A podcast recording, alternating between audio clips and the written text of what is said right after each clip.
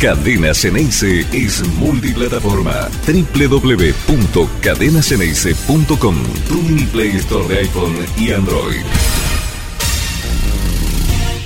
Bueno, me han, lanzado a mí al, ruedo de entrada, así que aprovecho para saludarlos, que tengan un muy buen mediodía. Estamos acá conectados a mediodía, el programa estrella de Cadena Ceneice, que hoy no va a estar siendo conducido por Marcelo, que sigue peleando contra su afonía, que lo tiene a mal traer, pero le sigue poniendo huevo.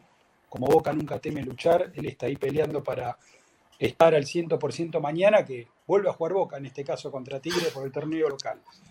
En el día de hoy vamos a hablar de las novedades. Tenemos acá a Fafi Pérez que nos va a contar las últimas novedades del, mundo Boca en general, cómo, cómo, tiene preparado el equipo Bataglia para el partido de mañana, alguna que otra información relacionada con el mercado de pases pero qué mejor que pasarlos directamente con Claudio, que va a ser el conductor del programa en el día de hoy, y de paso saludarlo.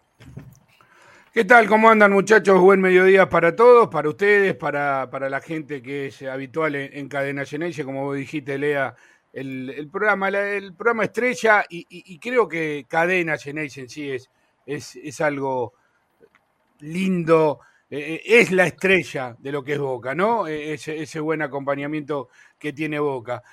Lo decíamos, eh, por ahí vamos a charlar un poquito de lo que pasó. Eh, yo creo, tanto Lea, lo saludo ahora también al, flaco Fornés. ¿Cómo te va, flaco? Buen mediodía para vos.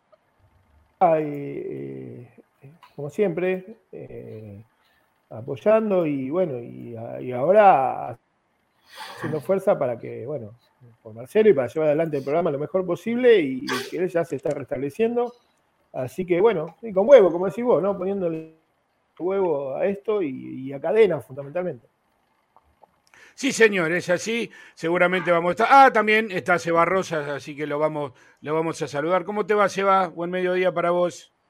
¿Cómo están, muchachos? Muy bien, muy bien. Buen mediodía para ustedes.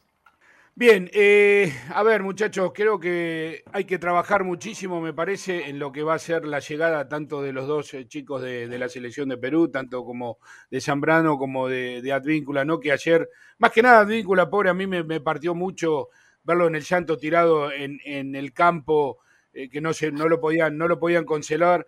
Yo creo que, a ver, si bien, yo creo que todos los penales son importantes, más en una ronda, ¿no?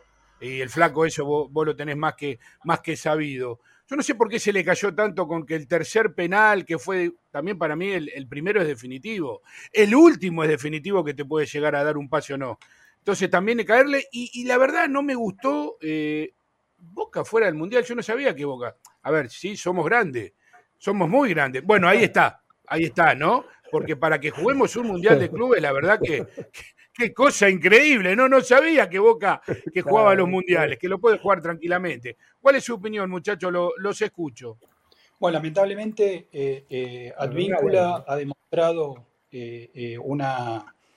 Ha sido muy honesto en su sentir, ha, sido, ha sido muy notorio su, parecer después de la eliminación, asumiendo una responsabilidad que, como bien decía Claudio, me parece que no es, no es absoluta, más allá de haber malogrado el penal eh, el partido fue, fue claro en el sentido que Perú fue quien quiso verdaderamente clasificar, pero es fútbol y el empate en cero, las definiciones por penales, eh, ya pasó Australia, no es la primera vez que Australia va a jugar el Mundial, no es la primera vez que Perú queda fuera de un Mundial, tampoco era normal en el buen sentido de la palabra y que no se ofenda a ningún hermano peruano, hermano latinoamericano peruano, no ha participado tantas veces en los Mundiales Perú, eh, la, gesta de, esta generación de jugadores peruanos eh, claramente ha quedado en la historia por, participar en el interior y por estar en las puertas de ingresar por segundo Mundial consecutivo.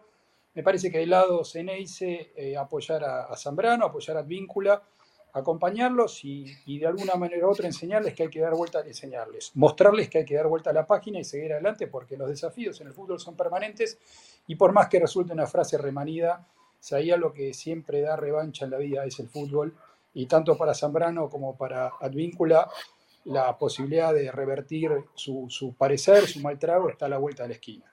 Seguro, Lean, y, a ver, no se pueden dar el lujo de, de estar mucho tiempo haciendo el duelo, porque Boca ya inmediatamente tiene competencia tanto a nivel local como nacional.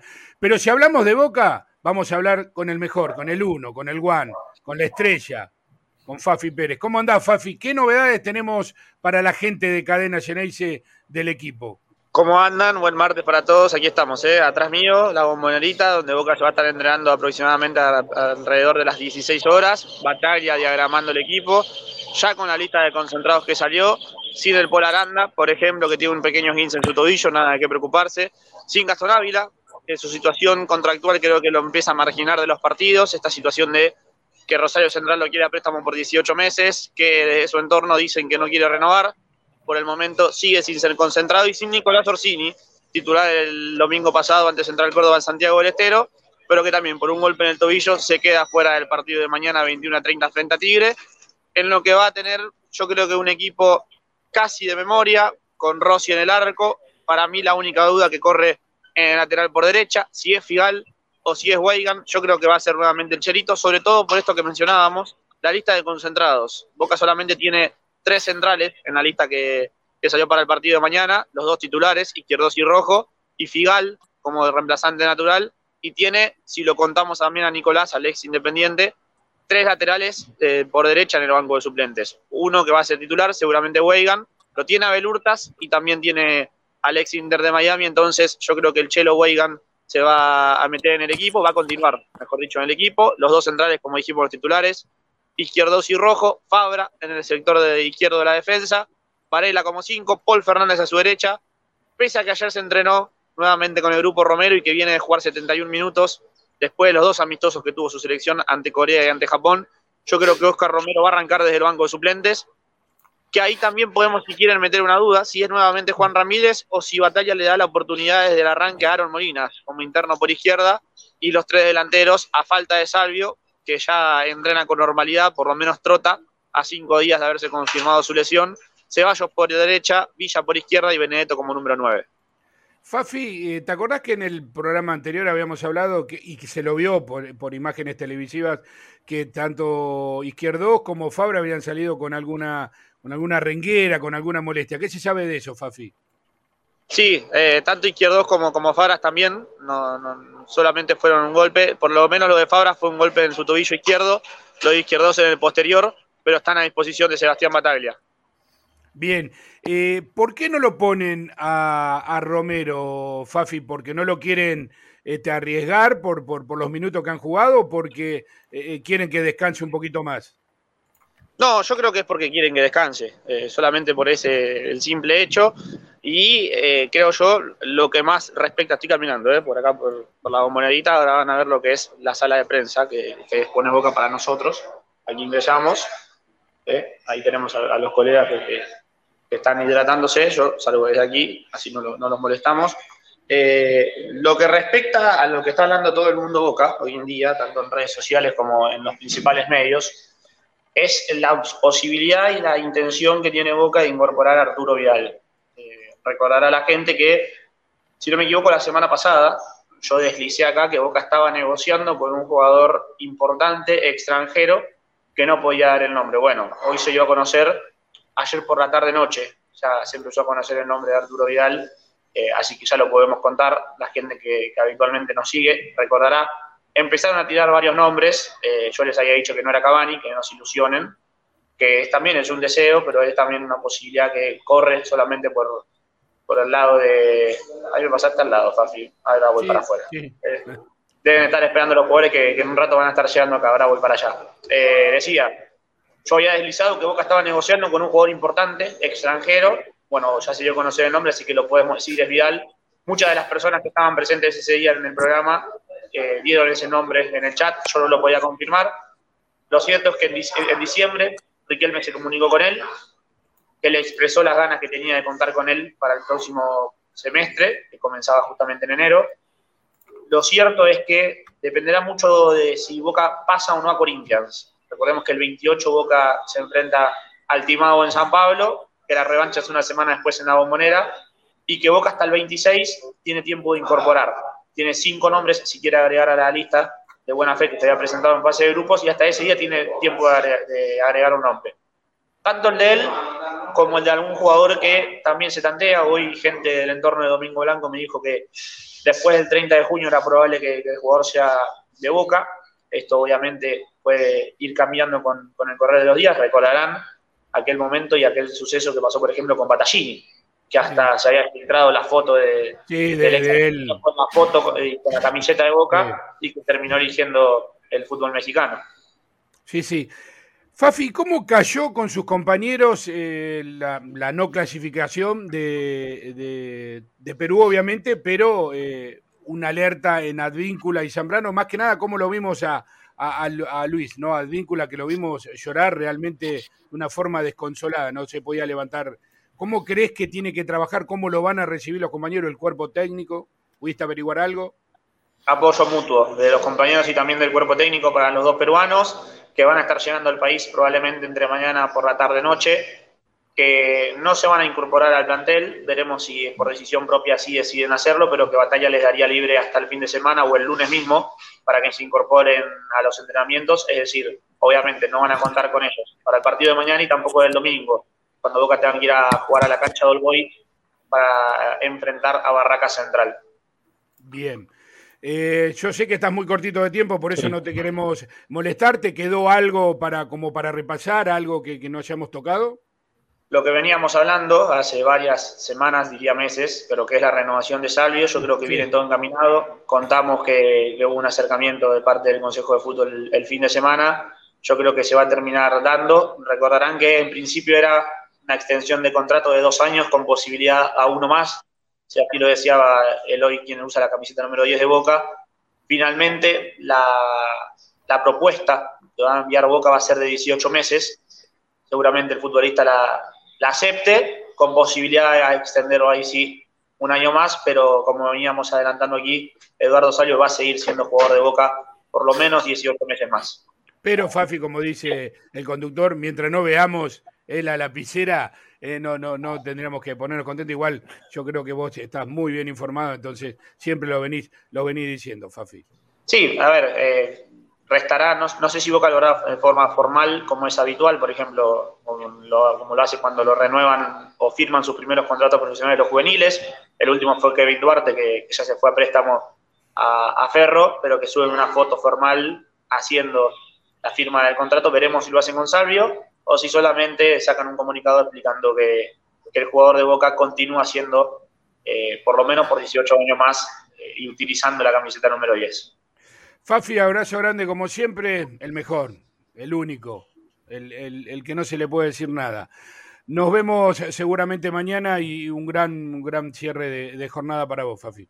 Gracias, Tabrito. Gracias, Leandro. a, la distancia. Exactamente. A ponerle hoy, ¿eh? Hoy no te envidio tanto porque está lindo acá en Buenos Aires, no hace tanto frío, así que eh, no, tendremos el calor que tenés vos allí en España, pero, pero está lindo, es un clima agradable que tenemos, así que gracias por, las palabras de Leandro, Claudio, un saludo para todos. Seba, después voy a ver el informe, ¿eh? una vez que, me pueda desconectar de acá, voy a estar viendo el informe que, siempre es un placer. un saludo para el flaco Fornes, que ahí lo vi también. Abrazo grande, Fafi. Lo presentamos. Lo presentamos a David primero antes de ir con tu informe. ¿Te parece, Seba? Perfecto, me parece. ¿Cómo andás, David? Buen mediodía para vos. Hola, muchachos, ¿cómo están? Eh, un gusto de nuevo estar acá y, bueno, eh, tratando de informarme un poquito de todo lo que es el mundo Boca y compartir este espacio acá con ustedes. ¿Cómo, tomaste la, noticia de ayer de la no clasificación de Perú, más que nada por los jugadores eh, de Boca? Y bueno, la verdad que fue, feo verlo a Luis Advíncula como, como se puso cuando terminó la tanda de penales, cuando Perú quedó afuera. Eh, uno pensando también en lo que viene y en Boca y, ver cómo, cómo, el plantel y el cuerpo técnico van a tener que elaborar un poquito para levantarlo de este bajón anímico, ¿no? ¿Qué significa? Igualmente, eh, lo primero que se me vino a la mente que eh, otras situaciones similares que vivieron grandes jugadores del fútbol, ¿no? Como Maradona también errando un penal en el Mundial 90, importantísimo para la selección. Riquelme errando un penal en una semifinal de, Champions League con el Villarreal. Platini en México 86 tirando un penal también afuera para la selección de Francia. eh, no sé, grandes figuras, o sea, el que no eh, eh, erran los penales, los que toman la, decisión de patear y tienen la valentía de patear. Y creo que el Rayo lo tiene que pensar de esa manera y darle para adelante, meterle, Boca lo espera, la gente de Boca le va a dar seguramente su calor, su afecto y como sabe el hincha de Boca eh, tratar a sus jugadores y seguramente lo van a apoyar y lo van a levantar para que en cambio que resta todas las competiciones importantes que restan del año en Boca eh, son muy importantes sin duda, ¿no? Sí, seguramente, y no va, y no Boca no le va a dar tiempo como para que, que siga decayendo. Una cortita, vamos con los cuatro. ¿Qué, ¿Qué, les pareció? Porque se habla mucho del penal que pegó en el palo.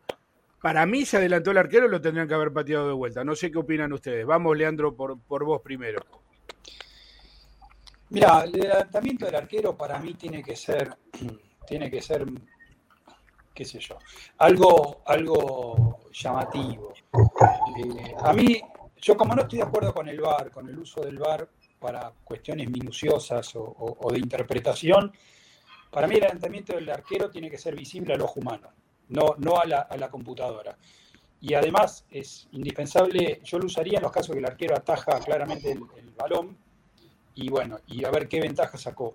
Qué sé yo, es un tema tan, tan de, de milímetros que, eh, no sé, todavía tengo en la cabeza el penal que Roma le atajó a Delem y, y, y, digo, bueno, a veces hay que, hay que hacer una, una, qué sé yo, una, un análisis más amplio sobre los penales. También tengo, tengo otros que, que, nos hicieron patear de nuevo en cancha de River una vez cada 10 años, el amigo Castrilli y el amigo Baldassi, año 97-2007 son cuestiones que se cobran muy esporádicamente y cuando son más claras. Yo, la verdad, no puedo decir nada. Flaco, vos, vos ¿cómo te paras frente a un arquero que realmente eh, eh, yo le apunto a la cabeza, perdón lo que voy a decir, yo le apunto a la cabeza? La pelota, que se entienda, ¿no? Porque es por que, ahí... Claro, claro. Bueno, los jugadores como yo, que no éramos muy talentosos, sí, con, con mucho con la pelota y, y éramos de patear fuerte, lo primero que tiene que pensar el arquero es que lo vas a meter adentro con pelota y todo. Eso es fundamental.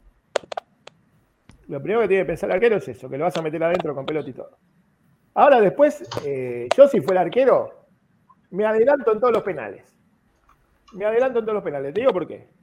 Porque si la atajo, la atajo, y si me lo anulan, va a tener que patear de nuevo el tipo y lo pongo en un compromiso peor. ¿Entendés?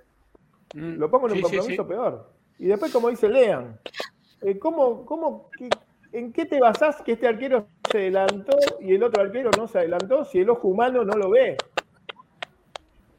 O sea, el VAR lo tiene que tomar de las 300.000 cámaras que tiene para que a mí me demuestren que se adelantó, porque una cámara no se adelanta, en la otra es como el Orsay. En una cámara parece adelantado, en la otra no. Y según la cámara que a mí me conviene ponerte, que hablábamos ayer, te muestro sí. que estás adelantado y la que no estás adelantado no te la muestro.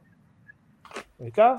Y después, sí, sobre sí. el tema de la víncula, perdona que retroceda un poquito, me encanta, ¿eh? A mí me gustan los jugadores que les pasa algo y se mueren, ¿sí? Como advínculas, y para que después puedan resucitar y sé lo que está sintiendo el tipo. Porque si uno va a patear un penal, lo patea y le da lo mismo, eh, no lo quiero en mi equipo, ¿eh? Yo advíncula lo quiero en mi equipo, ¿eh? Sí, totalmente convencido, Flaco, totalmente convencido. Eso no es vender humo, no es nada, pues vi por ahí hoy, mirá, no, no, para, mí, para mí no, para mí es el sentimiento que, que, que, que, tuvo que expresar en ese momento. ¿Para vos, Eva? Puro. Claro. Eh, hay una cuestión que, creo, sí, digamos, no lo tengo exacto claro, pero desde lo reglamentario estoy casi seguro que no se repite el penal porque no lo ataja el arquero. Claro. O sea, el arquero se adelantó, pero el arquero no lo ataja. Si lo hubiese no atajado. Claro, si el arquero lo ataja, adelantándose tiene que patearse de nuevo. Pero si el arquero se adelanta y no lo ataja, sea gol o vaya afuera, no cambia. Por eso no. Es, es como irrelevante en este caso si, si, se adelantó o no, porque el penal fue al palo. Fue al palo por esto, además. Sí. Porque pidan el palo en un, en un lugar que un centímetro un centímetro hacia adentro, hace palo y adentro o hace palo y afuera, porque es palo y pasa por la espalda del arquero. Sí, sí, hasta, hasta esa mala sí, suerte tuvo. Después sí, como, como arquero de fútbol amateur, pero como arquero eh, me quedo con que a ver, eh, a mí siempre me gustaron mucho los penales. El arquero me parece un momento hermoso porque vos tenés todo para ganar y nada para perder. Nadie te va a reclamar que te hagan un gol de penal.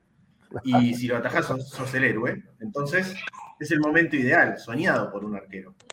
Eh, el muchacho australiano, a mi juicio, se pasó de payasada, digamos. ¿En qué sentido? Yo banco mucho el hecho que se mueva. Lo banco mucho, saca referencia al pateador. Los pateadores no están acostumbrados a que el arquero se mueva de esa manera, pero lo accesorio no puede ser más importante que lo fundamental. ¿sí?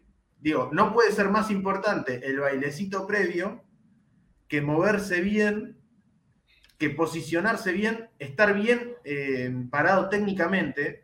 Eh, Redmayne nos dice Redmayne, sí, es el arquero australiano, sí, sí, Redmayne. Eh, digo, la cuestión del baile previo, el intento de desconcentración del rival no puede ser más importante, no puede tener más peso en la jugada que estar bien parado a la hora de saltar. O sea, si él baila todo lo que quiere, pero en el momento que le van a patear, pone, pone el cuerpo como, digamos, como técnicamente lo tiene que poner para poder saltar, para poder despegar de la mejor manera, yo banco. Ahora, que el baile no puede superar a que después esté mal, mal posicionado. En casi todos los penales está mal posicionado. Mal pisado. Y la hora de que le piten, no, está, no tiene piernas flexionadas, no baja el centro de gravedad, o sea, no baja el centro de gravedad, digo, lo, paso a un lenguaje más llano. No baja la cadera, ¿sí? No, no tiene las piernas flexionadas, no baja la cadera, que eso es lo que te permite después eh, digamos, salir con la flexión, de, con el, digamos, estirar el cuerpo de manera tal que vos saltás mucho más fuerte. Entonces, todo bien con el baile, pero no puede ser más importante que saltar. Eh, y bueno, eh, creo que de hecho ataja uno de siete. Digo, no, no, creo que haya sido mucho por el baile, porque se lo patean al medio el que ataja. Sí, sí, sí, sí, sí, sobre todo. Pero después pasaron un par de, de, penales que atajó y siempre haciendo la misma monería. Si vos, David, y así ya vamos con el informe de, Seba. No coincido con lo que dice Seba, que me parece que el showman le ganó al arquero en realidad, o sea, hizo más un show personal que, una demostración técnica de, un buen arquero, que sorprende un poco a los jugadores peruanos, tal vez que no esperaban este, eh, esto, pero el próximo equipo que lo enfrente, que ya está eh, que ya sabe cómo se maneja este arquero, hasta creo que le puede sacar una ventaja de, este, esos movimientos torpes que hacía, que eh, en la mayoría de los penales arrancó mal, pisado, no llegó a la pelota por, darle prioridad a, esos movimientos que, a concentrarse en atajar el penal. Esta vez sorprendió, era la primera vez que lo hacía, ya creo que como carta se, la gastó, o sea, hay otra definición por penales en el Mundial. Australia, porque me parece que es más lo que lo puede sufrir que lo que lo, puede beneficiar. Y en, el penal no me pareció que se, adelante, que se adelante, es muy fino. Si se adelantó, yo en esas jugadas tan finas, creo que el VAR, si bien interviene, se pierde un poco el espíritu del juego, no está sacando ventaja. Lo mismo pasa con un offside finito, ¿viste? Cuando antes era la misma línea, me parece que era más justa la, reglamentación que hoy, que por un hombro te anulan un gol.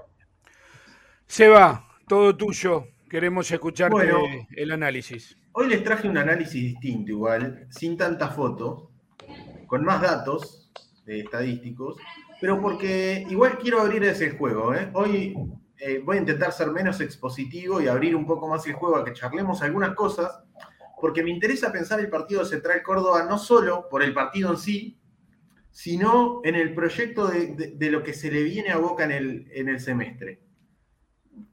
Vamos a ver si, se va entendiendo, para que todavía no había compartido la pantalla acá. Eh, voy a ir a compartir la pantalla. Y, y, les voy a traer dos o tres debates en esta presentación. Bueno, eh, ahora sí, lo primero, y de esto lo voy a pasar rápido porque voy a volver sobre eso y va a ser uno de los debates que les voy a plantear, fue la cuestión de, digo, Boca sin Villa, porque decidió darle descanso, sin Salvio lesionado y sin... Em, hasta se me fue el nombre, mirá. Em, El chico viene de Huracán, por favor. Briasco, Eh, Briasco. Briasco. Y sin Briasco que me pasa eso, digamos, parece un olvido ya, porque hace un semestre prácticamente entero que no juega. Eh, Bataglia decidió poner a Orsini, digamos, mantener el sistema y poner a Orsini de extremo, teniendo la chance de o cambiar de, de sistema o poner a Langoni. Después eh, Bataglia dijo que Orsini conoce esa posición. No es del todo mentira, no es del todo verdad. Eh, pero ya después voy a ir sobre eso. Quiero decir otras cositas antes. Primero, lo que yo vi de Boca. Acá les traje lo que es, miren, posesión de Boca, posesión de pelota de cada equipo, Sí. cada 15 minutos, ¿no? De 0 a 15, de 15 a 30, 30 a 45, 45 a 60, 60 a 75, 75 a 90 y, y el extra. Fíjense que el momento que menos tuvo la pelota, o sea, Boca tuvo la pelota casi todo el partido, casi más, más eh, digamos, cerca del 70%, ¿sí? Sí.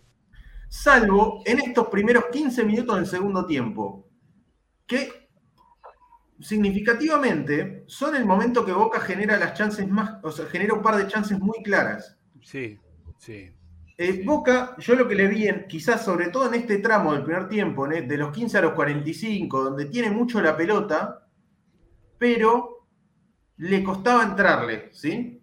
sí. Era un, era un partido que Boca tenía mucho la pelota, pero no lograba generar demasiadas chances claras.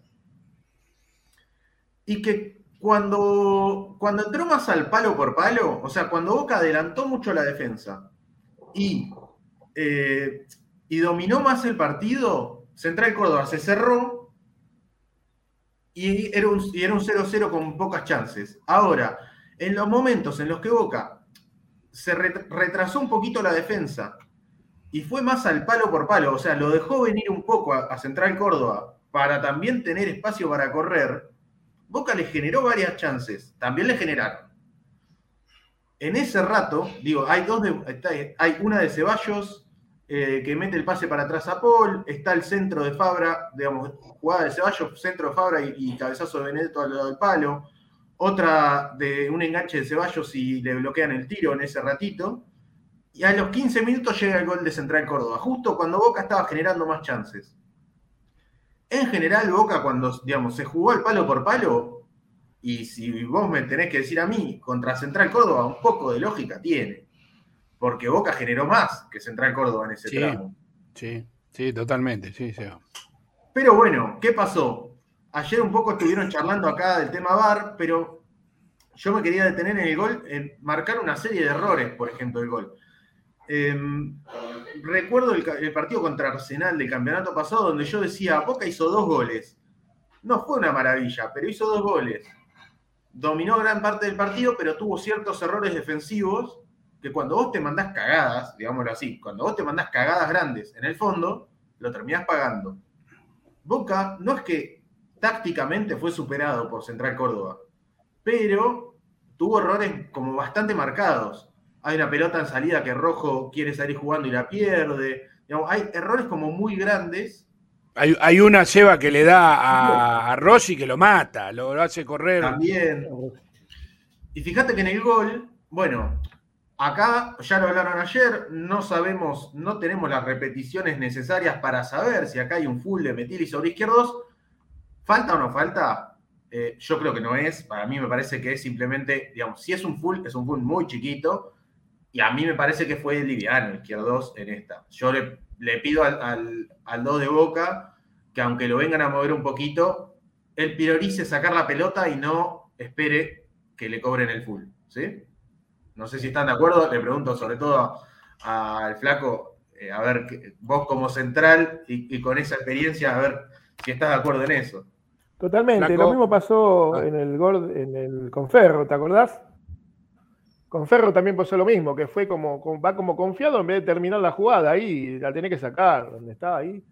Hay lugares de la cancha donde vos no podés, eh, siendo central, no podés fallar. Y ese es uno de los lugares. Estamos de acuerdo, entonces. Sí, puede ser, puede ser, Seba y Flaco, que se haya confiado que no llegaba el delantero de, de Central Córdoba, que lo, que lo sorprende. O puede que ser que se confíe que no había nadie, que no venía nadie, claro. Claro. Ahí está. Claro, pero bueno, Es lo que en decís. cualquier caso, Es lo que en cualquier caso, Capaz que nadie le habla, nadie le habla, el rojo no le grita y tampoco Rossi, que, que viene uno atrás, entonces va confiado a la pelota. Mm. Igualmente, Claro, una cosita. Sí, eh, eh, Boca se recompone porque cuando la, cuando la jugada sigue, hay un cierre de Fabra que llega. sí, sí, sí, ahora voy a eso, ¿eh? Exacto, bueno, que ahí le queda larga y creo que ahí está el- el- el- la clave para el gol, me parece. Claro, es que hay bueno, serie de jugada. seguí la voz. Claro, claro, claro. La jugada. Claro, es que justamente a eso iba, mirá. Primero, un error del izquierdo de perder la pelota en esta zona por ir liviano. Aunque le hagan una pequeña falta, aunque lo quieran mover un poquito, si él está firme con lo grandote que es, con la fuerza que tiene, Metilli no lo mueve. ¿Sí? Segundo, la pelota entra hacia el medio, va Metilli hacia el centro y Fabra corta. O sea, la pelota la pasan hacia el centro, Fabra corta esta pelota y teniendo un jugador a la izquierda y un jugador a la derecha, digamos, por delante, él que en una jugada de una manera fantástica mete un lujo en el área y sale jugando y todo, en esta tendría que haber sacado largo. Sí, reventarla, como quien Sí. dice. Sí, sí. Tiene que sacar derecho Sí, sí, con sí. derecha Tiene que cerrar, es cerrar. y si no tiene la derecha, porque la, porque la usa solo para apoyarse, por lo menos de zurda, de punta low ball, y reordenar el equipo. ¿Por qué? Sí, porque acá el primer error, lo- el primer error aparentemente parece solucionado y controlado porque hay cuatro abajo, Fabra cortando. Exactamente, Fabra corta bien, y en esta jugada, si él saca con derecha cruzado hacia la zona del, del- del volante por derecha o del extremo derecho, no hay problema. Ponele que es muy zurdo, que saque directo de punta a low ball. Bueno, puede sacar derecho para el lateral, pero elige hacer un toque de más, la pierde con el 24, que lo vemos en imagen, y, otra, y digo, y ya es una pérdida a 5 metros del área y una pérdida a un metro del área, en la misma Yo jugada. creo que, yo creo que lo que él quiso hacer es, es romper líneas, o sea, controlar la pelota y, y romper líneas para salir de contra, para mí. Pero le queda larga y ahí la pierde con el 24 de, Claro. Córdoba. Salió varias, eh, hubo varias jugadas que lo intentó Fabra y varias veces lo hizo bien. En esta lo hizo mal y los riesgos de hacerlo en la puerta del área es esto. Pero además, Fabra, digamos, la pierde Fabra, la pelota la tocan para el que entra por derecha, ¿sí? Vemos que la pierde con el que con el 24 en esta jugada, Sí. sí. la pasan a la derecha, llega el tiro libre, eh, digamos, el tiro desde la puerta del área, Rossi Sí. está bien parado, y acá lo que vemos es que mm, acá ni Weigan ni Fabra, ninguno de los dos, ni Weigan se cierra, ni Fabra, que había perdido la pelota, se mete hacia, el hacia adentro como un central, a cubrir, porque, digamos, a cubrir hacia adentro, porque si él no está de tres, alguien tiene que salir de tres. Ninguno de los dos se mete con Metili, que es el que termina haciendo el gol en el rebote. Claro. Y, si Una- no- y una Fabra vuelve caminando, disculpa, pero Fabra en esa jugada y- vuelve caminando. Claro. Igual Fabra, Fabra le ve la dorsal, yo creo que eh, Weigan está como para cruzarlo, si se mete un poquito más para adentro, pero no sé, no, no, no- llegó muy libre a, a- a definir. el- el- Sí, sí, el sí, lo sorpre- digo, lo sorprende a alguno de todos. los dos. Alguno de los Sí, dos. sí, sí. Ahí tiene que haber un Sí. diálogo para que uno de los dos pegue. Digo, Weigand es el que está de frente a la jugada y es el que está, es el que está de último hombre, o entonces, entonces el que está viendo de frente y es el que tiene que mandar en ese momento. Exactamente, me parece que es el, el que tendría que haber ido, aunque sea a molestar. O él se cierra, o mínimo le tiene que pegar el grito a Fabra y decirle, cerrate vos. digamos. Mm. Sí, sí.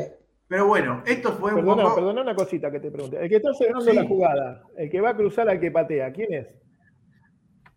No puedo ver bien los Me números. parece que es Ramírez, ¿no? Me yo te es iba a decir 20. Ramírez, me parece Ramírez. No, Ramírez es el que está en la, en la es Ramírez.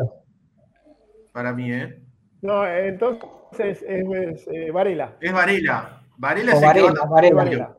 Claro, si Varela. volvemos, Sí, perdón, sí. perdón, pero si volvemos a la jugada ¿no? que Fabra el volante que sería por ese lado es, es, eh, como es Ramírez y no llega con su marcador.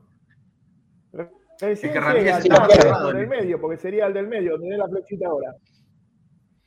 Es que Ramírez, fíjate que está en la media luna. En esta llega hacia el medio, retrocediendo, está en la media luna. Claro, pero Sí. fíjate del lado, del otro lado no hay nadie. O sea, pasa lo mismo que en el gol de, eh, de- del partido anterior con, de Boca de local. Arsenal. Arsenal. Sí, por el otro, por el A ver si entiendo, Flaco. izquierdo de Boca, no. A ver si entiendo, Flaco, lo que vos decís. Nadie lo releva a Fabra. No llega nadie. No, no lo relevan a Fabra. Fabra viene a, viene a cerrar y nadie lo releva a Fabra. Ahí está. Igual que acá, igual que en el cierre de, de Weigan, Sí, sí, queda, que- queda, queda, que va con el supuesto que está en el punto penal. Sí, queda muy a campo abierto el delantero que viene a patear. Y es lo que pasa muchas veces Claro, con- queda cuando vos tenés tres en el medio y no cuatro. ocupación. Es lo que pasa Bueno, muchas acá- veces cuando vos tenés tres volantes y no cuatro, digamos. Cuando Claro. jugás contra cuatro volantes y vos jugás con tres. Justamente, Seba, a eso, a eso quería apuntar, que jugando 4-3-3 das estas ventajas para con el rival, porque te va a faltar un jugador más para, para la fase defensiva, y en estas situaciones se ve claramente. Pero bueno, esto era un poco dar cuenta de que Boca cometió una serie de errores, sobre todo en el fondo, que le, que le permitieron a Central Córdoba tener chance de gol, incluso tener este gol. Más allá de eso, bueno, ahora sí quería entrar en el tema de, de Orsini, pero no, no particularmente por Orsini, sino quiero entender un poco más a Bataglia. Vemos que el otro día esto es la posesión de Boca, y por dónde, por dónde ataca Boca, ¿no? Digo, cuando pasó mitad de cancha, casi siempre fue por el medio o por izquierda, y muy poco por derecha.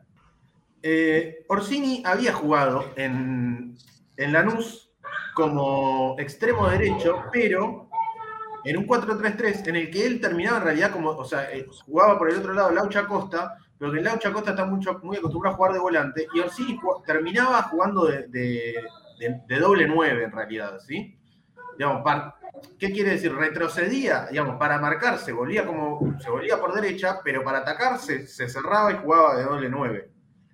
Eh, no es que terminaba jugando como un extremo derecho, sobre todo para lo que le está pidiendo hoy Boca al, al extremo derecho, que ni siquiera es desborde. Es mucho más jugar en, en una zona intermedia, jugar entre líneas. eh, y acá les traigo, por ejemplo, para que vean que en la banda derecha a Boca le faltó profundidad porque Weigan tampoco pesó en el fondo del ataque, ¿sí?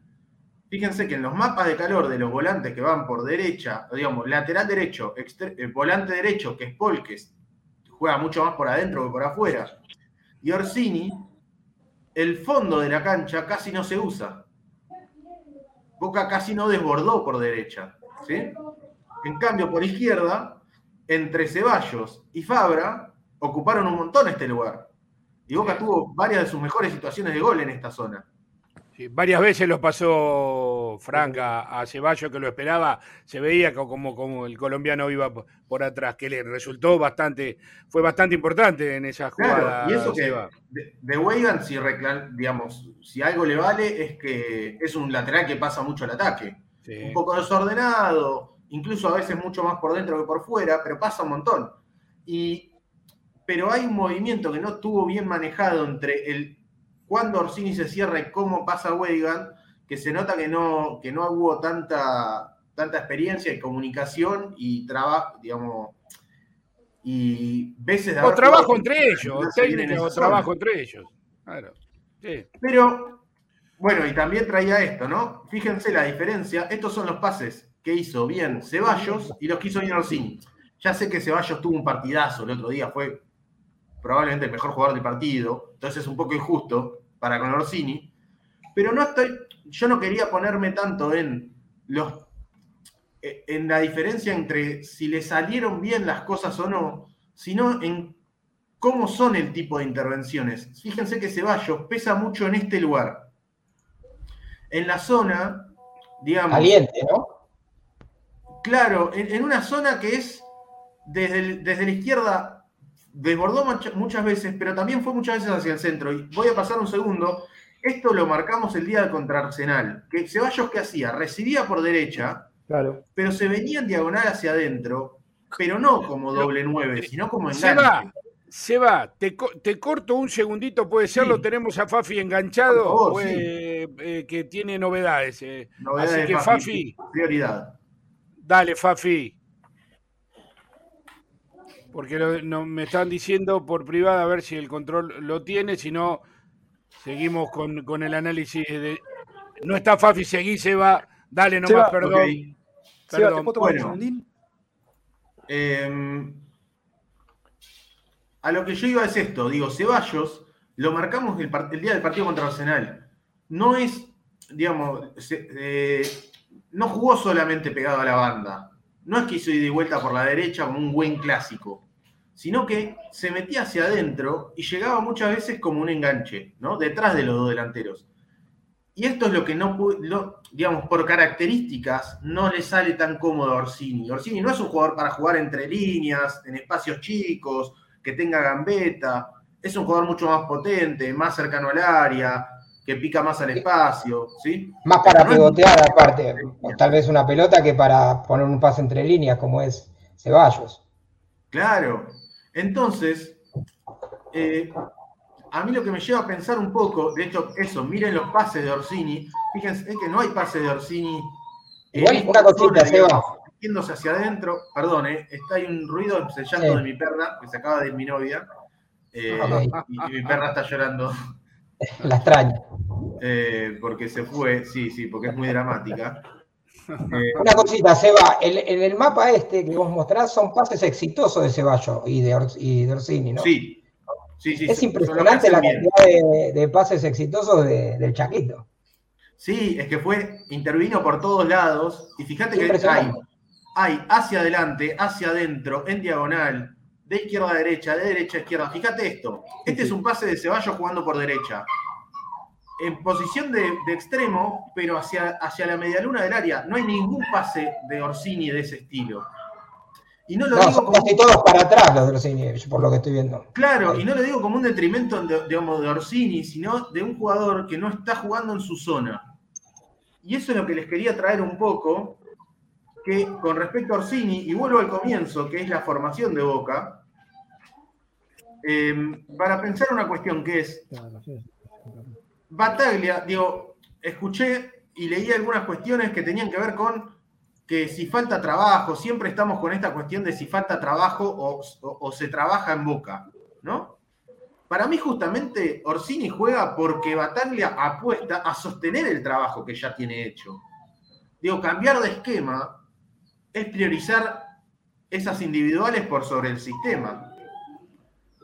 Digo, si a Bataglia siempre se le cayó porque supuestamente no, no trabaja en la semana o qué sé yo, justamente esto sería lo contrario. Bataglia prioriza el trabajo en la semana y no perder lo que viene haciendo bien hace 10 partidos, incluso forzando a un jugador a jugar en una posición que no es la de él. Sí, sí, yo coincido con lo que decís. Incluso yo ayer cuando comentábamos un poco el tema del partido, ¿no? Eh, dije que Boca eh, el domingo tuvo algunos rendimientos bajos, como los centrales, o, bueno, eh, el Morsini, Benedetto, que tampoco estuvieron a su nivel, Ramírez, que también está bajo. Sin embargo, por el funcionamiento de equipo, Boca le llegó muchas veces a, a Central Córdoba y mereció un poquito de mejor suerte que, que el resultado que se trajo. Más allá de que Ceballos fue la gran figura del partido, que también los números lo avalan, ¿no? Claro, y a esto, esto me lleva a pensar a mí, porque digo, quiero pensar en Bataglia y en qué se está planificando, ¿no? Recién Fafi nos decía la posibilidad de Domingo Blanco, por ejemplo, se nota la posibilidad de Aliendro, incluso Vidal, digamos, eh, todos jugadores que en todo caso, digamos, juegan en la zona donde jugó Paul Fernández o a lo sumo Ramírez, ponele o, Paul, puede ir por izquierda y jugar tanto Aliendro como Vidal como Domingo Blanco. Pueden jugar en, el rol de Paul. Donde Boca ya tiene a Paul y a Medina como suplente, digamos, ¿no? Tiene dos jugadores en esa posición. Lo que se está viendo es que Boca, con Ceballos y Villa como únicos extremos, teniendo en cuenta la situación de Villa en términos legales, que no sabemos para dónde va a ir, ¿no? Las lesiones constantes de, Salvio, que no tiene una continuidad muy, digamos, no tiene una continuidad tan clara. No es que juega tres partidos, no juega dos partidos cada, eh, digamos, cada tres días sin problema. Y que Briasco no está contando, Boca tiene tres extremos de los cuales, digamos, pero siendo los dos extremos fundamentales para su juego. Incluso ponele que puede llegar a jugar Romero acá. Pero Romero sabemos que con el tema selecciones se pierde varios partidos y además no, no fue el mejor rendimiento de Romero jugar de extremo por derecha. Si bien lo hizo mejor que Orsini porque encara y porque te puede poner esos pases filtrados que, puede poner Pero no fue su mejor versión, digamos, no es la mejor versión, bastante de lo mejor que le vimos a Romero, que, fue jugando mucho más de volante. Entonces, no es porque, digo, no, no, es en detrimento ni de Vidal, que si viene yo me parece una, es, una bestia competitiva única, ¿eh? ¿eh? no es en detrimento de Aliendro, que me parece un fenómeno, de Domingo Blanco, me parece muy buen jugador, pero sí de intentar, pensar que Bataglia, hasta, digo, si viniera, por ejemplo, Domingo Blanco, Aliendro, Vidal, hasta ahora Bataglia prioriza sostener este sistema que le viene dando resultados antes que hacer un cambio. ¿Sí? Entonces, que sumar un volante, ponele antes que sumar un volante, el otro día tenía la posibilidad de jugar con Benedetto Ceballos y al no tener extremo derecho, por ejemplo, poner a eh, Aaron Molinas de enganche o poner a Medina y jugar con cuatro volantes o poner a chicos que, digamos, ya Langoni o Taborda a jugar como extremo derecho, que Taborda no es exactamente eso, pero lo ha hecho varias veces o poner a, Vázquez, o poner a Ceballos casi de enganche detrás de Benedetto y, Orsini mismo. Mm. Pero no tirarlo a Orsini por derecha. Si no, él mantuvo el 4-3. En este, en este partido, en el que no tenía todas sus opciones, priorizó sostener el sistema. Y me parece que es una pista para lo que se viene. Y me parece que también habla de que Bocas necesita un refuerzo en esta zona. Eh, Batalla lo dijo, ¿no? En conferencia de prensa que que, se necesitaba un refuerzo, que necesitaban un extremo, ¿no?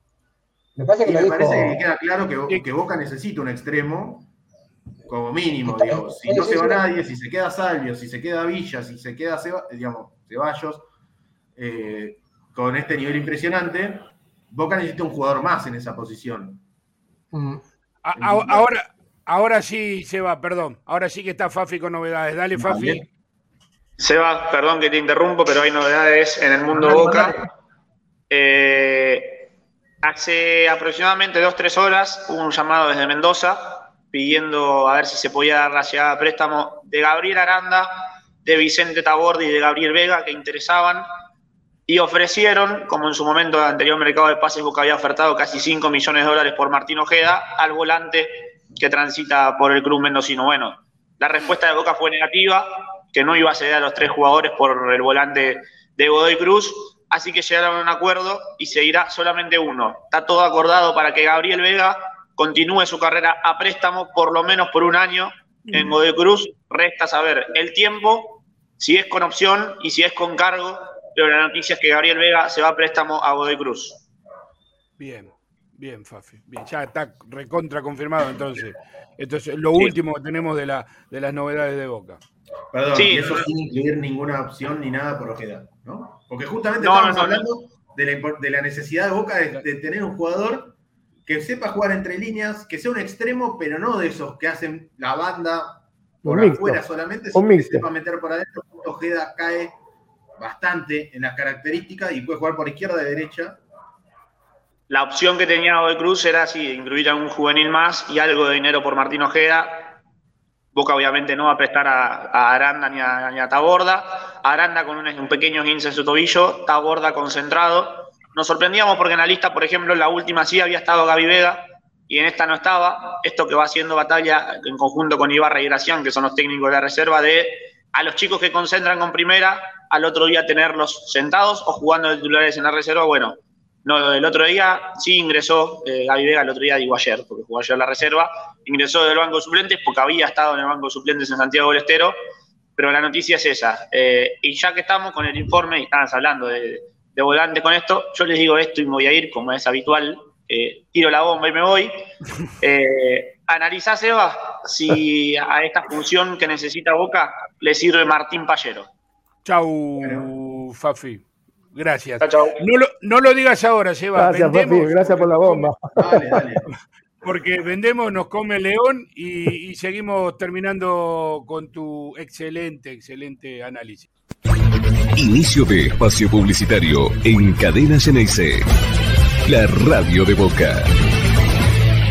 Tanta pasión merecía un premio. Beneficios Ceneices. Si sos socio o socia de Boca, podés acceder a más de 1.200 descuentos en 10.000 comercios de todo el país. Restaurantes, tiendas, supermercados, ropa, lo que necesites. Para quienes acompañan en las buenas y en las malas, llega un nuevo programa de beneficios exclusivos. Beneficios Ceneices. Si sos socio o socia, ingresa con tu DNI en beneficiosceneices.bocajuniors.com.ar y conseguí hasta un 50% de descuento en más de 10.000 comercios de todo el país. Vos estás, Boca también.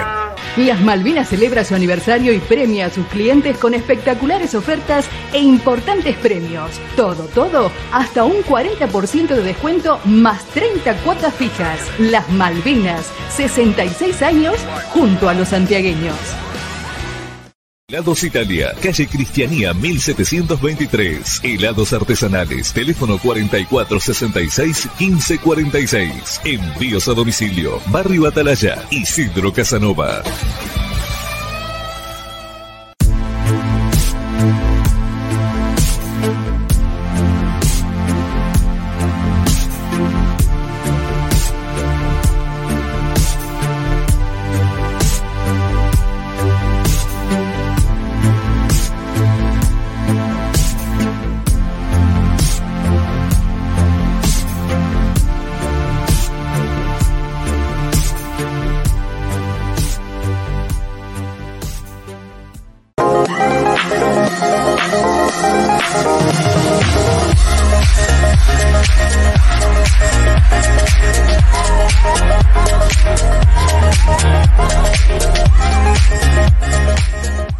Evolución Seguros. Protección personal, familiar y comercial. Soluciones en el momento que las necesitas. Precios y financiación adaptados a tus necesidades. Consulta en www.evolucionseguros.com.ar. Evolución Seguros. De la mano con vos.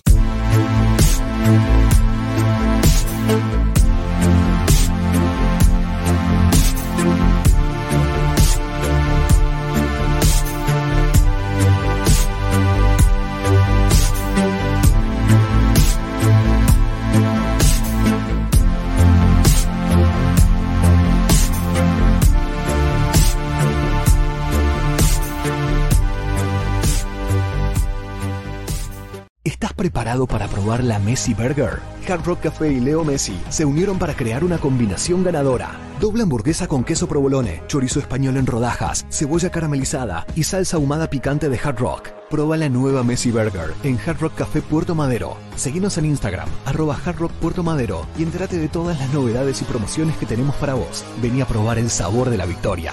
Vení a Hard Rock Café Puerto Madero, en Alicia Moró de Justo 192. En Avalian te cuidamos para lo que viene y para que hoy puedas dejar todo en la cancha, porque sabemos que si te sentís cuidado, vas a jugar más con el corazón que con la cabeza. Hoy somos la cobertura médica oficial de Boca Juniors, pero desde siempre somos la cobertura médica para el que vive a lo Boca. Fin de espacio publicitario en Cadena Geneise. La radio de Boca. Ahora seguimos escuchándote, Seba. ¿Se prenden en este sorteo? ¿Querés la camiseta del Boca Campeón? Es muy fácil. Dale like y comentá esta publicación con el arroba, el hashtag, la del campeón CX. Otra forma, seguir las cuentas de Cadena Geneise en Instagram y en Twitter. Estar suscrito al canal de YouTube y ser oyente, obviamente, de Conectados al mediodía. ¿Querés más? Tenés más. Mañana no es sorteo, ¿sí? Se viene el libro del Boca Campeón del 69, se van a hacer preguntas, informate, ¿eh? arroba, lee, estate atento, mañana se viene, seguramente va a haber un par de preguntas, el Boca Campeón del 69 no es sorteo, se van a hacer preguntas y seguramente si respondes te llevarás el, libro. Seba, eh, queremos escucharte con lo que te dijo Fafi recién. Dale, con eso y el- con el cierre de esto. Primero, si te parece, voy con el cierre de esto. Dale. Así ya lo, después lo debatimos entre todos. Después, lo que marcaba era esto, por ejemplo, digo, para tenerlo en cuenta. Entró Villa por Orsini, pasó Ceballos a la derecha. Y dos cuestiones, digo. Fíjense la diferencia, la movilidad que en esta jugada de Villa, que arranca en la izquierda hacia el centro y termina pateando desde 35 metros del arco, Ceballos había hecho la diagonal hacia la izquierda. Contra Arsenal mostramos también cómo había un movimiento constante de que muchas veces uno arrancaba por el centro y se iban diagonal hacia, hacia afuera, intercambiaban zonas. Con Orsini no estuvo tan claro ese movimiento de intercambio de posiciones, en cambio cuando fueron Villa, Benedetto y Ceballos sí se, se notó más ese intercambio, que abre bastantes espacios a mí me dejó un sabor de boca muy, muy eh, amargo eh, el, partido de Villa, porque si bien entra y se nota su desequilibrio, esta jugada tiene pase de gol, tiene pase a la derecha para un jugador libre, tiene pase a la izquierda para uno y dos jugadores libres y, y patea de 35 metros. En esta otra jugada, otra vez, engancha, pasa, se saca dos tipos de encima y cuando engancha hacia el centro con dos tipos tapándolo, tiene pase con Fabra libre, tiene cuatro contra dos. Tiene a Paul, tiene a Paul ahí. ¿Cómo? Paul ahí. Tiene a Paul. Está Paul, ahí, Está Paul. Por eso tiene pase a Paul. Tiene, pase, por adentro y por afuera. Tiene pase a Ceballos. Llegas, juegan solo. O sea, en el, en el centro del área son cuatro contra dos. Y por afuera tiene a Fabra. Y decide tirar al arco. Y la verdad es que incluso pidió todas las pelotas paradas, incluso los tiros libres, pateó dos tiros libres, buscó las dos veces el arco. Eh, a mí me quedó sensación de demasiado individualismo. Eh, sí, sí, se va. No es lo, que, Por, ahí, cuando juega para Deportivo Villa, ese es el punto flaco por ahí del colombiano. Eh, y en, en, cuanto a lo deportivo, seguro, sí, sí, es que no, digamos, sobre todo me parece que todos entendemos cuál es la identidad de Boca y la identidad de Boca siempre es ponerlo a grupal y al, club por arriba de todo. Eh, a mí, Yo creo cuando con un jugador en Boca me hace mucho ruido, no me gusta nada. Eh, porque además se nota que el desequilibrio lo tiene, porque desequilibró por todos lados. Pero la finalización no. Sí, dos cositas. Una cosa que dijo Pablo ayer que me parece que Villa muchas veces no termina bien las jugadas, arranca, promete y termina mal, como acá que toma malas decisiones. Y segundo, que se lo, es una crítica que le haría a los dos, tanto a Villa como al Changuito. Eh, muchas veces quieren terminar ellos la jugada cuando tendrían que tener en la cabeza la posibilidad del 9 para que sea la última, la última puntada de la jugada eso lo hablábamos también ayer y me parece que, le pasa más a, más a Villa, pero creo que el Changuito también a veces eh, decide tirar al arco o, hacer una jugada capaz que no es, eh, que sería mejor que tenga la referencia del 9 en la cabeza para que la termine, ¿no? Sí, sí, en Boca claramente no, no se terminan tantas jugadas con el 9. Justo el otro día sí tuvieron tres chances, dos Benedetto y una Vázquez. Eh, y Ceballos fue el jugador que más pases hizo justo el otro día, me parece que fue quizá el partido donde Ceballos estuvo más, eh, más centrado en habilitar compañeros, tuvo, generó seis tiros. En esa búsqueda. Pero es cierto que fue particularmente el otro día y no en tanto en partidos anteriores. Mm. Eh, pero bueno, y el, punto final al que yo traía es, estos son los remates de boca al arco, eh, bloqueados en amarillo, afuera en rojo, en verde los que fueron al arco, solo dos al arco, pero hubo muchas que fueron a centímetros del arco. Creo que Boca hizo méritos como para quizás con un poquito más de suerte haber hecho por lo menos un gol y no llevarse esa derrota. Ya no me parece que sea algo absolutamente preocupante, sí que deja pistas de por dónde se puede crecer. Eh, y bueno, y después con la pregunta de Pallero, eh, Creo que Pallero es otro jugador que es volante y que encaja mucho más como reemplazo de Paul Fernández o complemento de Paul Fernández como volante que como extremo. Eh, digo, en Banfield jugaba al lado de un 5 y con Galopo con tres delanteros por delante. Y fue el motorcito de creación de juego de ese, Banfield. Eh, eh, llegó a, a, la Championship inglesa, que es, es la segunda división inglesa, pero para que lo tengan en cuenta, quienes no lo siguen, a mí me gusta bastante es un. Digo, la Premier League se fue tanto de nivel, es tan buena la Premier League en comparación al resto de las ligas eh, europeas, que el Championship, o sea, la, B de Inglaterra, tiene el nivel de una, de una liga de segundo nivel europeo de primera, digamos. Tiene el nivel de una liga de, de Holanda o de, no sé, digo, de Portugal, tranquilamente. ¿eh? De hecho, el Villarreal se compró, el torneo pasado compró a Arnald Auyuma, que la rompió en la B en Inglaterra, lo llevó a Villarreal y fue figura del Villarreal que llegó a semifinales de, de Premier. Entonces, un torneo muy competitivo. Y ahí llegó y le dieron la 10. Digo, no es un extremo, es un volante creativo. Bien. Primer mensaje a líneas de oyente, primer mensaje a líneas de oyente, regalamos un par de hojotas de bagunza, ¿sí? Antes del final, que ya estamos tocando tiempo de descuento, 11 26 81 89 80, 11 26 81 89 80, www.bagunzayoes.com. El primer mensaje, el primero, el primero, ya está. Gracias muchachos por haber eh, compartido. Bueno, no sé, Flaco, ¿querés decir algo más? ¿Tenés eh, algo más para agregar? Lean, David. No, no me, me, me, me, encantó. Me gusta, lo que dijo Fafi. No, dale, dale, dale, dale, dale, dale, dale. No, que me, me encantan los análisis que hace Seba, son muy claros, eh, eso quería agregar. Siempre en todos los programas que antes como espectador participaba, y la verdad que son muy claros y después eh, te permite analizar cómo, cómo, es el funcionamiento de Boca muchas veces. Lean.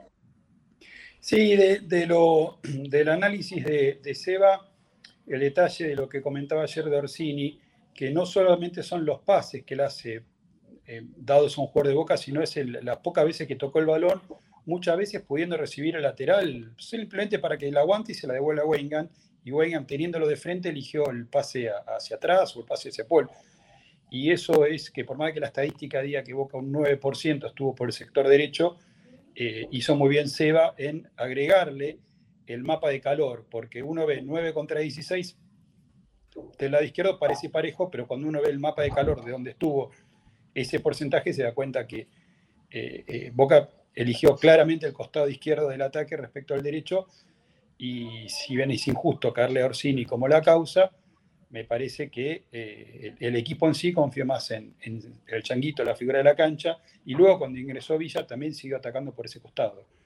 Así que Perfecto.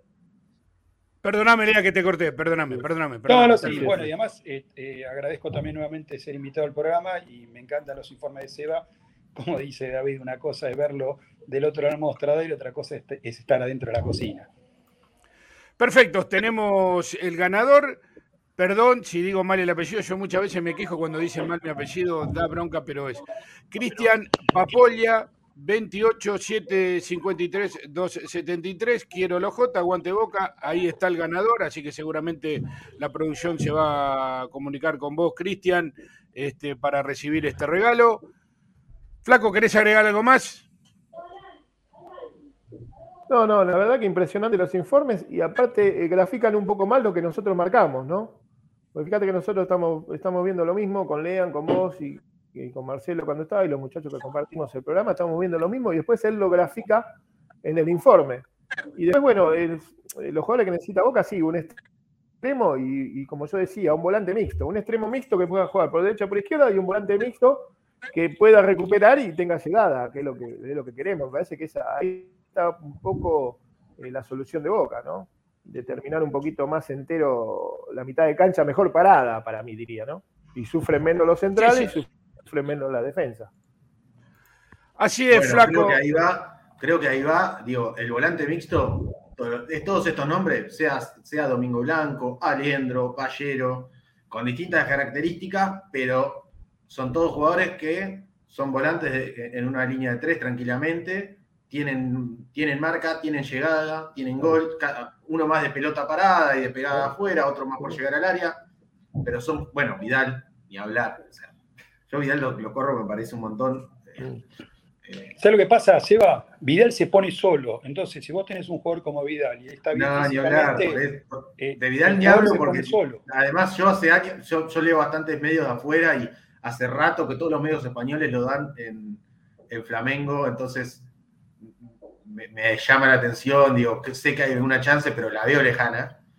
Em, pero digo, igual, en características, si lo pensamos en características, Vidal, Aliendro, Domingo Blanco o Pallero vienen a, cumplir ese rol del volante, eh, y más si pensamos en esto, digo, se va Vega, me parece lógico que se vaya Vega, si Boca va a traer algún volante más, ya tiene bastante recambio en esa zona, con eh, Paul, Ramírez, Romero, Molina, Medina, si sumo otro volante, me parece muy lógico, y creo que estamos de acuerdo, Boca tiene que buscar algún extremo, sobre todo, incluso, bueno, se habló de Perón Cueva, que lo vimos ayer, que son como Martín Ojeda, ¿no? Son extremos mentirosos, que se van hacia el enganche, son como enganches que en el fútbol moderno se reconvirtieron en...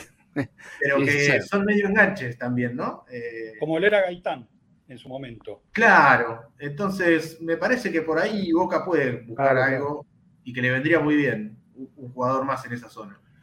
Muchachos, nos vamos porque si no nos van a retar y al final lo, castigamos a Marci y terminamos haciendo, haciendo lo mismo. Yo me quedaría toda la tarde eh, charlando y hablando de Boca, es un placer. Flaco, bueno, primero lo, voy despidiendo. Seba, un placer haberte conocido, un exquisitez el informe y la verdad. Muchas gracias, sí.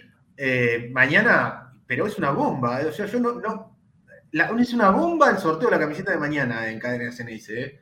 Me parece un montonazo, me da mucha lástima no poder participar por la camiseta de campeón.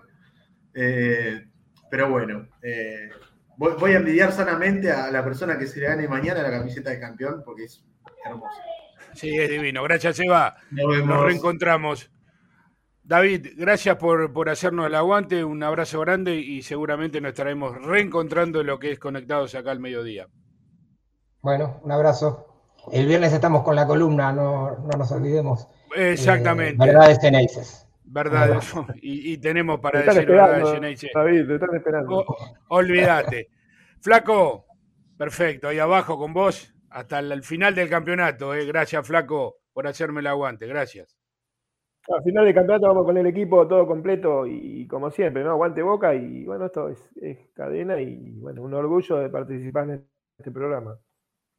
Gracias, Flaquito. Hasta mañana. Lean, querido, gracias por hacerme el aguante allá de, España, en la otra punta. Tenías que haber metido más. Yo esperaba que te metieras un poquito más. Estaba acá haciendo la dupla Paul Varela y, Paul y Varela, los dos. Bueno, yo soy más rústico, por ahí vos sos más, más jugador, ¿no? Mira, a Seba le gusta un solo cinco, así que te, dejé la conducción a vos y lo hiciste muy bien. Bueno, gracias a los que están del otro lado, que aguantaron hasta acá esperemos haber, esperemos haber cumplido, que, que, Marce no se sienta que le estamos con que estamos, no venimos con ningún serrucho, vinimos para, para laburar. Nosotros somos pico y pala, laburantes y, a lo boca. Así que, bueno, a confiar en el equipo. Lo del otro día fue un simple llamado de atención. Como dijimos ayer, mejor que haya llegado rápido y a tiempo. Y, para cerrar el asunto, yo creo que Boca necesita refuerzos, claramente un, wing y un volante. Eh, y hay que ver cuántos centrales se van de Boca, el Chico Ávila. Eh, hay que ver si se va Aranda, porque es un lugar a tener en cuenta a futuro si se empiezan a ir jugadores. Y lo, para cerrar y no extender más, eh, como el mercado de pases a nivel local e internacional se va a extender más allá de lo que es la, la Liga Argentina, de alguna manera u otra hay que prever salidas de jugadores que están en vidriera. Eso es difícil de anticipar, pero hay que tenerlo en cuenta. Sí, señor. Terrible la realidad que acabas de decir. Hasta mañana, Leán. Abrazo grande. Adiós. Chau, chau. Nosotros, muchachos, este, nos retiramos, nos vamos. Espero que no haya, haya, sido de su agrado. No soy Marcelo González, no pretendo hacerlo. Lo, lo tratamos de haberlo, este, no igualado. Olvídense, él tiene una sola forma de ser y es el gran conductor que tiene CADE conectados al mediodía. La última, ¿sí?